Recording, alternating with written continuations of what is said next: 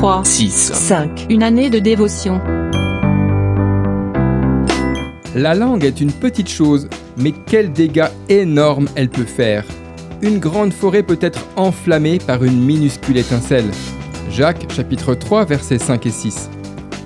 Connaissez-vous des personnes qui parlent pour tout et pour rien?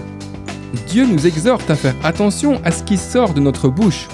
Cela revient à dire qu'il nous faut apprendre à contrôler nos paroles, sans quoi nous pourrons allumer un feu dans le cœur de celui qui les écoute.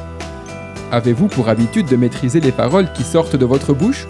Ou faites-vous partie de cette catégorie de personnes qui, sans réfléchir aux conséquences, libèrent ce qu'elles ont sur le cœur?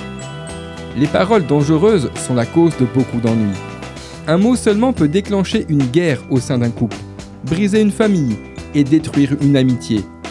Le psaume 34, verset 13 nous dit Préserve ta langue du mal, tes lèvres des paroles trompeuses.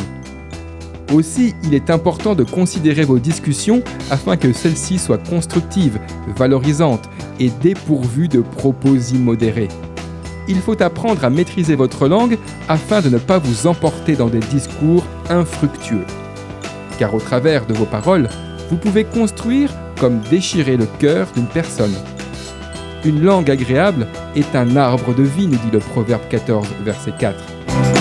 D'après le livre 3, 6, 5. Une année de dévotion de Yanis Gauthier.